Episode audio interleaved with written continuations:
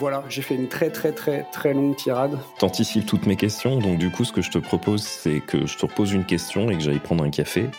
euh... Voilà, et encore une fois, là, on n'est pas sur est-ce que c'est du Vim ou euh, je sais pas quoi. Ça, on s'en fout un peu. Euh, moi, j'utilise Vim. Ouais, mais je sais, je sais bien. C'est toi qui m'as initié. J'ai fini par l'utiliser aussi, moi. Ah, bah, ça me fait plaisir. Euh, il faut savoir que j'ai une forme de compulsion à le dire au moins une fois par jour. Alors, des fois, c'est awkward parce que je le dis à ma boulangère, mais, mais là, c'était plus pertinent, donc je me permets. Bah, voilà. Bah, c'est pas mal, ça fera le, petit interlude Vim de, de cet échange.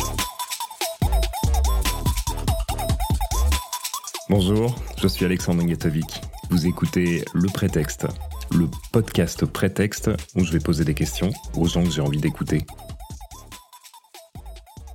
Nicolas Baron, bonjour. Bonjour. On est ensemble pour un troisième épisode. On s'est occupé du CTO tout seul, on s'est occupé du CTO à trois, et là on change de, magnitude, on passe à 30. Du coup, j'ai plein de questions pour toi. La première, c'est, euh, dis-moi Nicolas, à 30, c'est quoi le plus important? Bon, bah, j'ai pu réfléchir à la question 30 euh, secondes avant, avant de la prendre. Euh, bah, en fait, je pense qu'il y a un premier effet d'échelle qui est assez intéressant, euh, passer de 10 à 30. La première image qui me vient, c'est que pour l'équipe, c'est le début du renoncement. Et pour le CTO aussi, et notamment du renoncement que tout le monde soit toujours dans la même pièce pour prendre les décisions ou pour parler, pour parler de tous les sujets.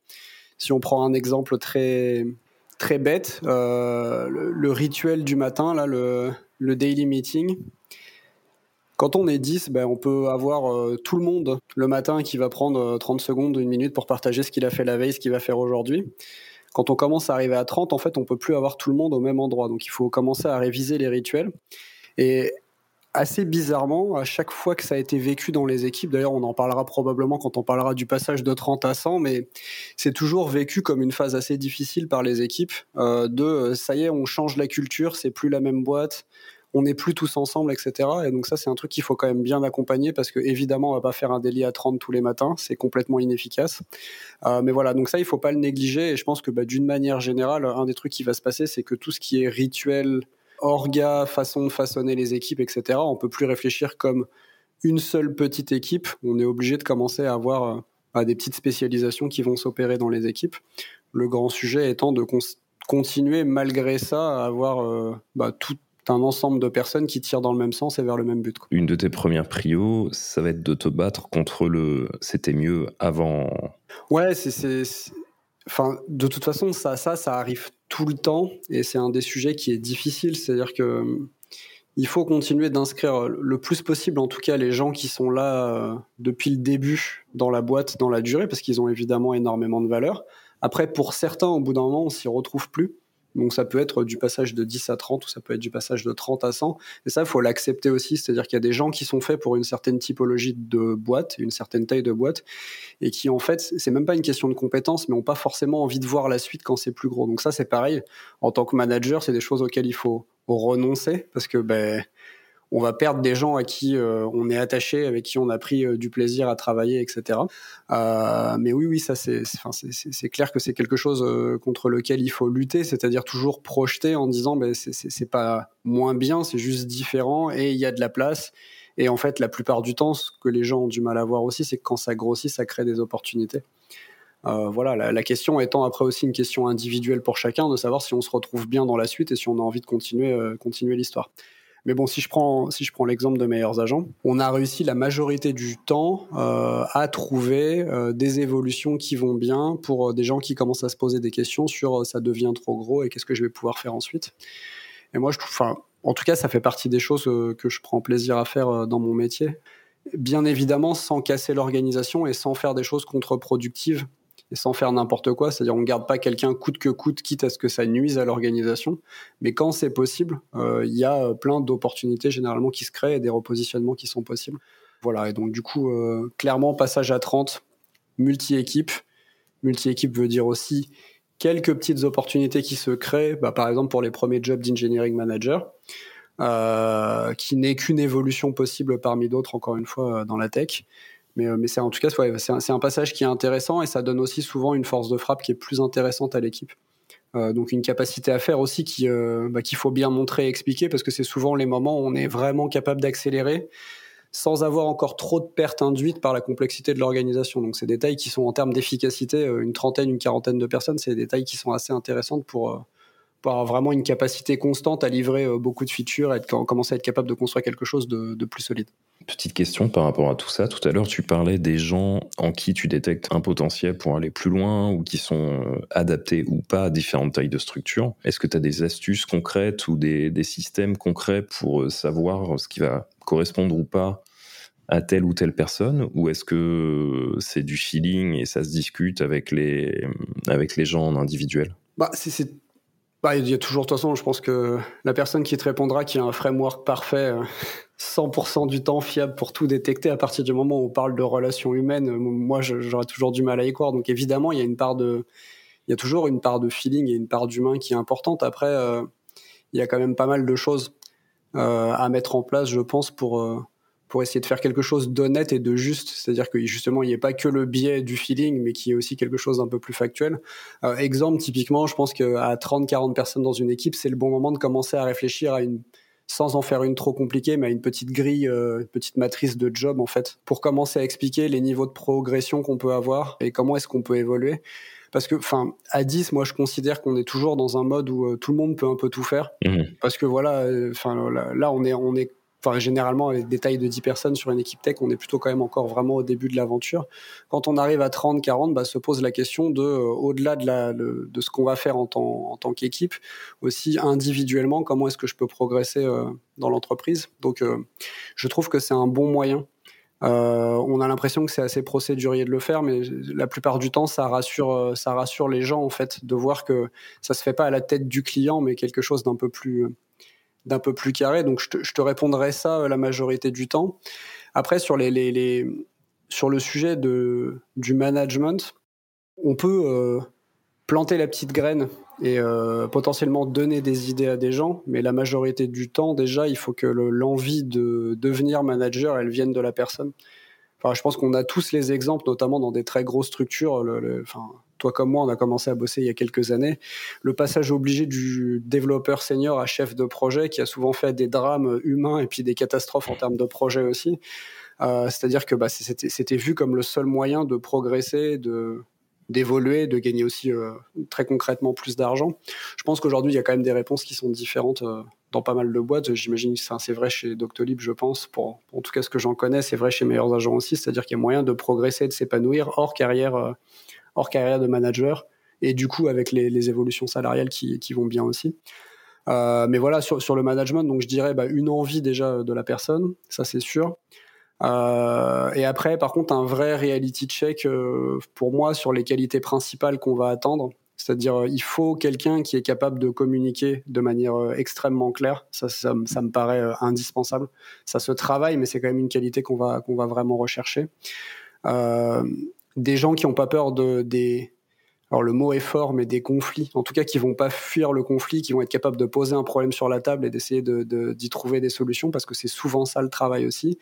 Et des gens qui, enfin, en tout cas qui, qui comprennent le plus possible, même s'ils le vivront après, si c'est leur première, si c'est leur première expérience, qu'il va falloir lâcher un peu la main sur la tech et qui sont pas dans la pièce pour être les meilleurs experts techniques du monde, mais qui sont là globalement pour faire avancer une équipe et la faire progresser. Et ça, pareil, euh, bah, pour certains, ça paraît évident quand on le dit, puis en pratique, c'est beaucoup moins facile. Et ça peut créer euh, des déséquilibres dans certaines équipes où finalement on a un manager qui fait à la place des autres tout le temps et qui du coup va pas forcément euh, bah, aider à développer euh, le potentiel de, tout le monde dans l'équipe. Donc voilà, moi c'est des choses qu'on va qu'on va souvent regarder. En tout cas sur, sur, de la progression individuelle dans une boîte et pour une première position d'engineering manager. Évidemment, pour des gens qui viennent de l'extérieur, bah, on va regarder des choses différentes, notamment s'ils ont déjà eu des expériences passées dans d'autres dans d'autres boîtes. De manière très concrète, pour des recrutements extérieurs, nous on fait donc déjà, les, les engineering managers passent au même filtre technique que le reste des équipes. Alors, ils choisissent, nous, enfin, on n'a pas de développeur full stack, donc c'est soit front, soit back. Donc, ils choisissent le test qu'ils veulent passer. Ils peuvent passer le test front ou le test back. On va pas forcément avoir le même niveau d'exigence que pour un développeur senior, par exemple, parce que sinon, ça serait un peu euh, contre-intuitif par rapport à ce que j'ai dit juste avant. Mm. Euh, mais quand même, on veut des gens avec un bagage technique, euh, voilà, qui sont capables de comprendre, qui sont capables de développer. Et par contre, le test, on va aussi l'orienter encore plus sur de la discussion pour être capable de voir quel échange, quel réflexe il y a, et puis quel réflexe on peut avoir aussi plutôt sur des patterns d'organisation de code, d'architecture, etc., qui sont aussi des choses euh, qui, à mon sens, font partie du bagage d'un bon engineering manager. on fait ça et on rajoute par contre alors ça ressemblerait presque à un business case de, cabinet de conseil. En tout cas, c'est ce qu'on appelle un CAD management chez nous, c'est-à-dire qu'on va euh, avoir une grille de discussion avec euh, des questions sur euh, bah, sur l'expérience passée de manager, lesquels est plus compliqué à gérer, comment est-ce qu'ils ont été gérés, le style de management, les inspirations. Voilà, on a toute une grille de lecture en fait qui va permettre de, bah, de scanner les compétences. Mais au-delà du scan des compétences, en fait, ce que ça crée, c'est de la discussion et ça permet de voir si globalement on est aligné sur la façon de faire et la façon de, de gérer des équipes. Voilà, donc ça c'est. J'en parle pas mal parce que c'est quand même un des gros changements de 10 à 30. Ça y est, forcément, euh, le CTO, même s'il a un VP engineering, etc., 30 personnes, c'est impossible de manager ça en direct, de, une taille d'équipe pareille en direct à tout seul ou à deux. Donc, mmh. nécessairement, ça veut dire qu'on commence à avoir des positions un petit peu de, de middle management qui émergent. C'est une, une belle étape pour la boîte, mais c'est aussi une étape où on peut euh, faire beaucoup de bêtises euh, si on choisit les mauvaises personnes. Beaucoup de bêtises, c'est-à-dire faire partir les bons globalement, ça c'est la conséquence directe. Et puis en plus de ça, ralentir assez drastiquement euh, bah, l'organisation, à la fois parce qu'on a fait partir les bons, et aussi parce que simplement c'est mal organisé et du coup ça, n'avance pas. Quoi. Voilà, donc c'est un peu le, enfin pour moi le, gros shift quand on arrive à 30, c'est le plus marqué, c'est celui-là. Euh, et puis, bah, on va commencer tout doucement à arriver aussi sur euh, la partie plus tech. Euh, c'est-à-dire que les petits trucs qui se faisaient encore à l'arrache parce qu'on était 10 et qu'on connaissait tout, c'est pareil, il va falloir commencer à documenter un peu plus. Euh, CICD et ce genre de choses, si c'était pas clean nickel au carré quand on était 10, là à 30, c'est sûr, l'investissement, il faut le faire. voilà, donc de manière générale, ça s'appelle professionnaliser une équipe. Euh, c'est le début, évidemment. Après, on a des tailles d'équipe beaucoup plus grosses dans, certaines structures, mais, mais en tout cas, voilà, c'est, enfin, moi, c'est ce que j'ai observé. Et c'est le dernier point peut-être qui est intéressant, c'est aussi le moment où on va avoir la plupart du temps euh, l'équipe produit qui va commencer à grossir à côté. Donc pareil, il faut pas négliger le fait que quand on parle de rituel, de rituel tech, etc., c'est pas que des choses purement tech, c'est aussi la façon de livrer du produit d'une manière générale qui va évoluer. Euh, et donc ça, pareil, il faut il faut l'avoir en tête parce que souvent on va passer d'un product manager, voire du CPO tout seul, à euh, une équipe qui va grossir de ce côté-là aussi. Donc on multiplie les interactions entre différents profils, produits, tech, etc. Donc euh, c'est c'est pas mal de complexité à gérer et si c'est pas clairement défini, les rôles, les responsabilités, la façon d'interagir, prendre du temps aussi pour construire vraiment l'équipe, bah pareil, en fait, on a recruté plus de gens, mais on n'est pas forcément plus efficace. Voilà, j'ai fait une très très très très longue tirade. T'anticipes toutes mes questions, donc du coup, ce que je te propose, c'est que je te repose une question et que j'aille prendre un café. euh, et on se revoit dans un quart d'heure. superbe. euh, moi, il y, y, a deux choses sur lesquelles j'aimerais euh, faire un petit follow-up. Tu as parlé euh, de euh, ne plus être, enfin, de, de ne pas faire à la place des autres. Je pense que c'est beaucoup plus important que ce que les gens ont tendance à, à penser en général. Parce que, comme tu l'as dit, tu fais pas grandir ton équipe et tu n'es pas scalable. Et tu deviens un goulot d'étranglement pour euh, ton organisation. C'est-à-dire que dès qu'il y a un problème difficile, si tu n'es pas disponible parce que tu es sur un autre problème difficile, la boîte n'avance pas. Et ça, c'est très dommage. Alors qu'en vrai, tu as tout intérêt à, faire des petits forks, euh, à, faire en sorte que euh, d'autres ingénieurs de ton équipe soient capables de résoudre des problèmes difficiles. Et ouais, sur ton point intéressant, c'est. Enfin, problème, ça couvre euh, plein de notions. Donc, évidemment, on pense tout de suite CTO, problème technique, c'est une chose, mais ce qu'il faut réussir aussi à, faire grandir dans l'équipe, c'est tous les autres problèmes d'équipe.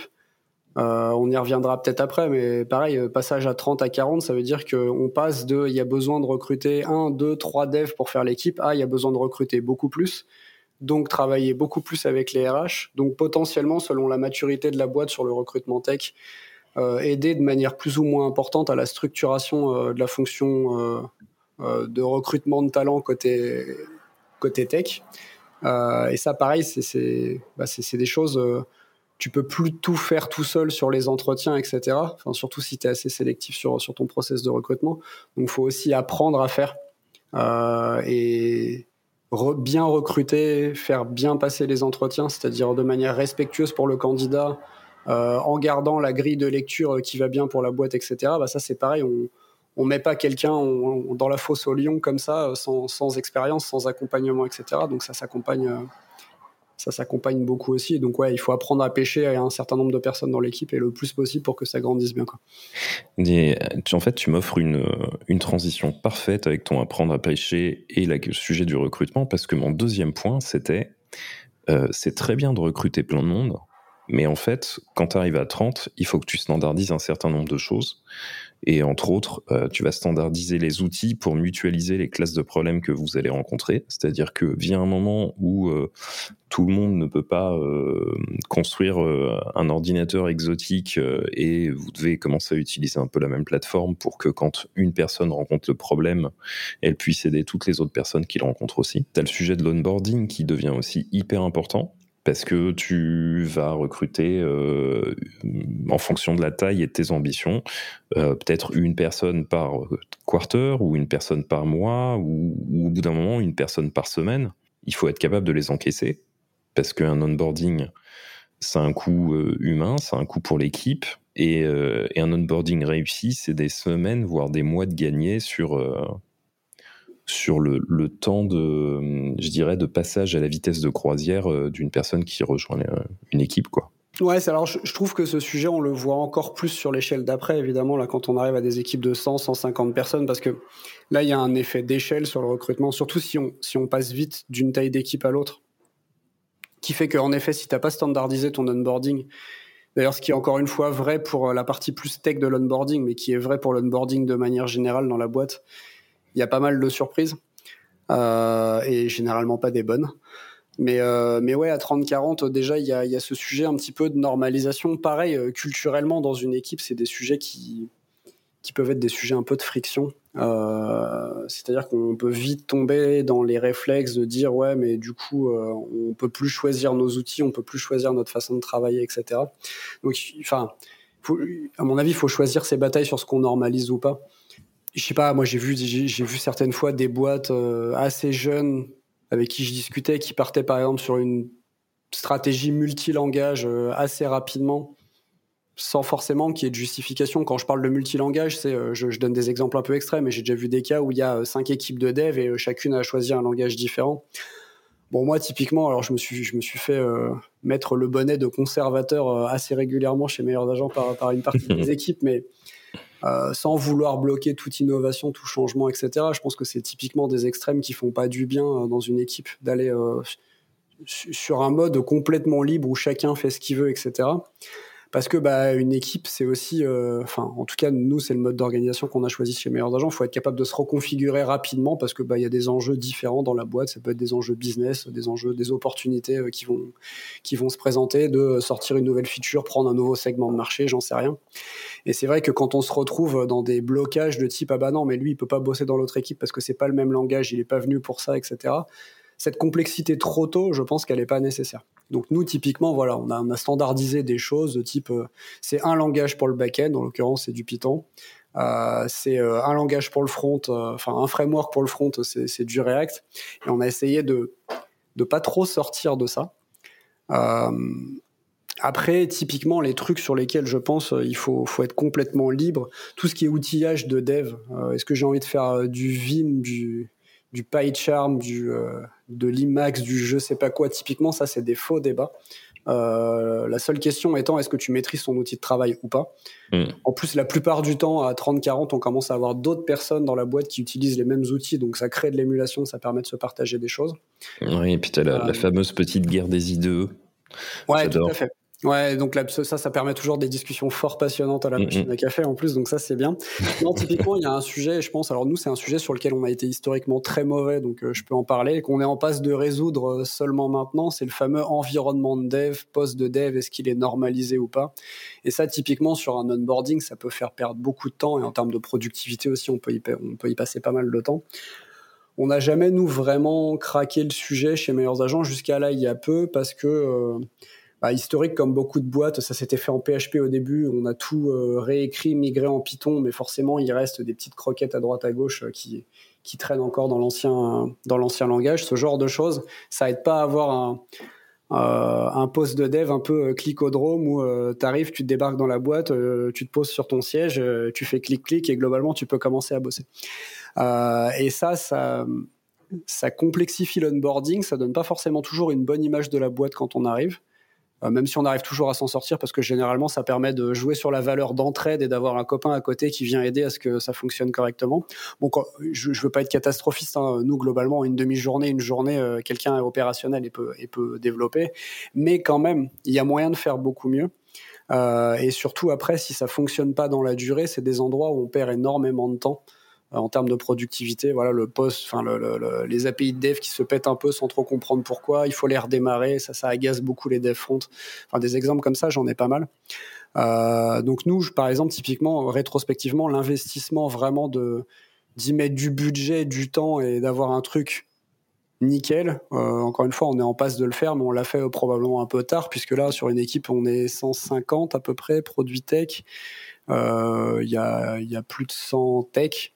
Du coup, euh, je pense que euh, au long du chemin, on a perdu, euh, on a perdu pas mal de minutes qui, mises bout à bout, font pas mal d'heures, voient pas mal de jours, etc. Sur, voilà, mais c'est pas faute d'avoir essayé. On a essayé, on a plutôt échoué plusieurs fois avant de trouver une solution qui, qui fonctionnait mieux. Mais ça, typiquement, dans la, dans le, la partie normalisation, ouais, ça, ça permet d'avoir. en fait, ça permet que chacun puisse démerder les problèmes de l'autre plus facilement. Voilà. Et encore une fois, là, on n'est pas sur est-ce que c'est du Vim ou euh, je sais pas quoi. Ça, on s'en fout un peu. Euh, moi, j'utilise Vim. Ouais, mais je sais, je sais bien. C'est toi qui m'as initié. Tu sais que je, je, je, je, finis par l'utiliser aussi, moi. Euh, ah, bah, ça me fait plaisir. Il faut savoir que j'ai une forme de compulsion à le dire au moins une fois par jour. Alors, bah, des fois, c'est awkward parce que je le dis à ma boulangère, mais, mais là, c'était plus pertinent, donc ah, je me permets. Bah, c'est pas mal, ça fera le, petit interlude Vim de, de, cet échange.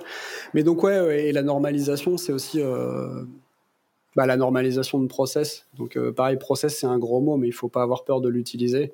Euh, typiquement, euh, process de recrutement, qui décide de quoi, à quel moment, qui doit voir quel candidat, etc. C'est quoi les tests qu'on fait passer? Comment on s'assure que tout le monde passe par le même filtre et qu'il n'y a pas des gros biais qui s'inscrivent un peu partout dans le process de recrutement? Tout ça à 30-40, là ça y est, on y est.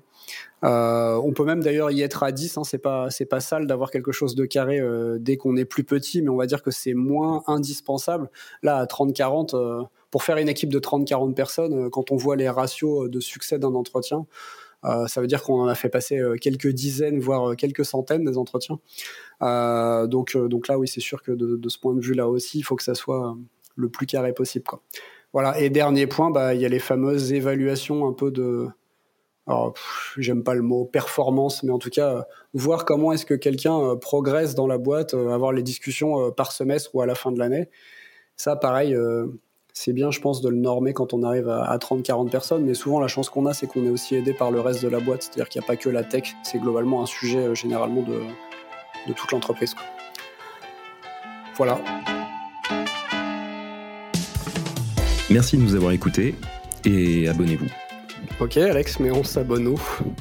Ah, euh, on s'abonne euh, sur Spotify ou sur Apple Podcast ou sur directement, vous pouvez aller voir euh, sur Ocha directement pour écouter les épisodes. Sinon, vous pouvez aussi me suivre sur Twitter, B-A-N-K-A-I-R, Bancaire. je publie toujours un petit truc quand je pousse un nouvel épisode. Merci. Merci beaucoup.